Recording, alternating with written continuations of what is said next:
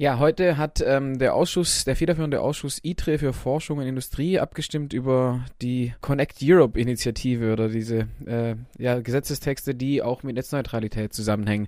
Kannst du vielleicht noch mal ganz kurz zusammenfassen, was jetzt heute genau abgestimmt wurde und dann auch das Ergebnis kommentieren?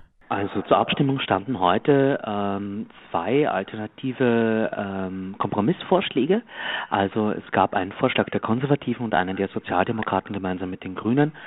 Und äh, die äh, Konservativen sehen eben äh, so gut wie gar keinen äh, Schutz der Netzneutralität vor. Ähm, die Sozialdemokraten haben wenigstens ansatzweise eine, eine versucht, Netzneutralität noch zu schützen. Beide Gesetze haben immer noch Schlupflöcher.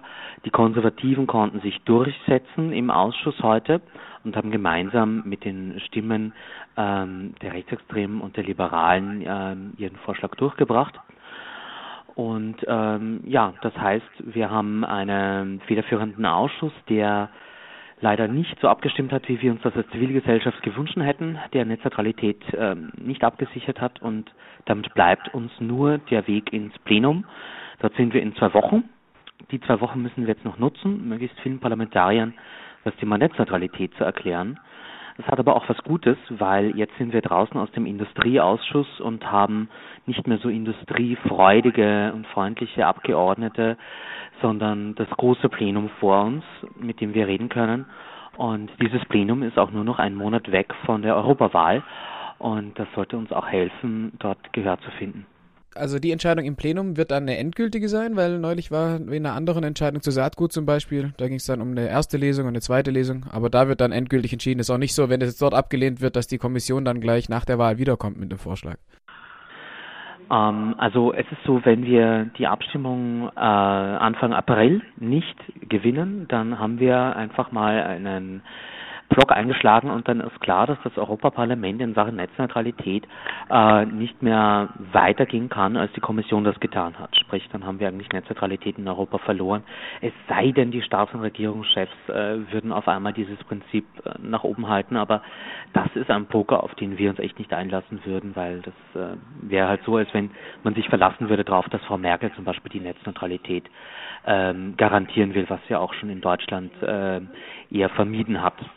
Das heißt, jetzt haben wir immer noch im Parlament, im Plenum die Möglichkeit, ähm, eine gute Entscheidung zu finden. Wenn wir das nicht schaffen, dann muss man wirklich sagen, dass Netzneutralität auf europäischer Ebene ähm, mittelfristig, wenn nicht langfristig gestorben ist. Ja, wir haben jetzt noch zwei Wochen bis zu der Entscheidung im Plenum. Wie sehen jetzt konkret eure Vorschläge aus? Also jetzt vor dem ITRE-Ausschuss habt ihr auch schon aufgerufen, E-Mails zu schicken, Fax zu schicken und so weiter. Gibt es auch irgendwie noch größere Treffen oder versucht ihr Wahlkampfveranstaltungen, die ja irgendwie jetzt langsam auch stattfinden, da auch zu mobilisieren zu diesen äh, Veranstaltungen oder was ist eure Strategie? Also das äh ist eine wunderbare Idee, die ähm, teilweise auch schon aufgegriffen wird, glaube ich. Also, dass man jetzt die Abgeordneten, die ja schon im Wahlkampf sind, auf ihren Wahlkampftouren ähm, abpasst, sich mit denen trifft, das Gespräch sucht und ähm, auf dieses Thema anspricht. Ähm, wie gesagt, alle Abgeordneten müssen in zwei Wochen, Anfang April, zu dem Thema Stellung beziehen. Das ist jetzt genau der richtige Zeitpunkt, da mal nachzuhaken im eigenen Wahlkreis und die Abgeordneten ähm, mal wirklich auf den Prüfstand zu stellen. Ähm, wir werden unsere Kampagne auf jeden Fall weitermachen. safetyinternet.eu ist schon abgedatet, sodass man dort die Abgeordneten des gesamten Plenums äh, anschreiben, anrufen und anfaxen kann. Und das heißt, dass wir unsere Werkzeuge jetzt ähm, ausweiten und damit das gesamte Parlament ähm, in den Diskurs stellen, dass diese, diese Werkzeuge auch allen Bürgern weiterhin offen stehen. Ähm, und wir arbeiten natürlich auch weiter im Hintergrund dran, dass es zu einem guten Vorschlag kommt. Also dass es äh, eine politische Mehrheit gibt. Da sind jetzt gerade Verhandlungen und äh, einer unserer Jobs hier in Brüssel ist es natürlich, in diesen Verhandlungen die Interessen der Zivilgesellschaft zu vertreten und ähm, einfach darauf zu schauen, dass Netzneutralität in diesen Verhandlungen gewahrt wird um Missverständnisse vorzubeugen. Es geht jetzt in diesem Plenum dann nur um diesen Vorschlag, der jetzt heute den ITRE-Ausschuss passiert hat. Also der Vorschlag der Sozialdemokraten und Grünen, der ist jetzt im Außen darüber, wird gar nicht mehr abgestimmt. Also es geht wirklich nur darum, zu verhindern nächstes Mal. Naja, also es ist so, dass ähm, jetzt im, im Plenum kann man immer noch Änderungsanträge einbringen und wir hoffen auch, dass es ähm, noch gute Änderungsanträge gibt, die Netzneutralität eben festschreiben, die diese Lücken reparieren im Kommissionsvorschlag und eine wirkliche Garantie von Netzneutralität bringen werden. Ähm, das ist im Moment leider nicht äh, gegeben in dem Bericht, der heute im federführenden Industrieausschuss beschlossen wurde. Aber wir haben noch die Möglichkeit, im Plenum über Änderungsanträge dahin zu kommen. Jetzt ist halt die Frage, wer wird diese Änderungsanträge einbringen?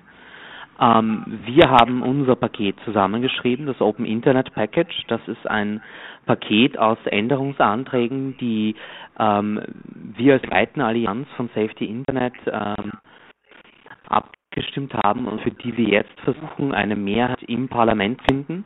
Eine Mehrheit, die auch äh, über alle Fraktionsgrenzen hinweg versucht, einfach einen äh, breiten Konsens zu finden, weil wir glauben, es gibt eine Mehrheit für Netzneutralität.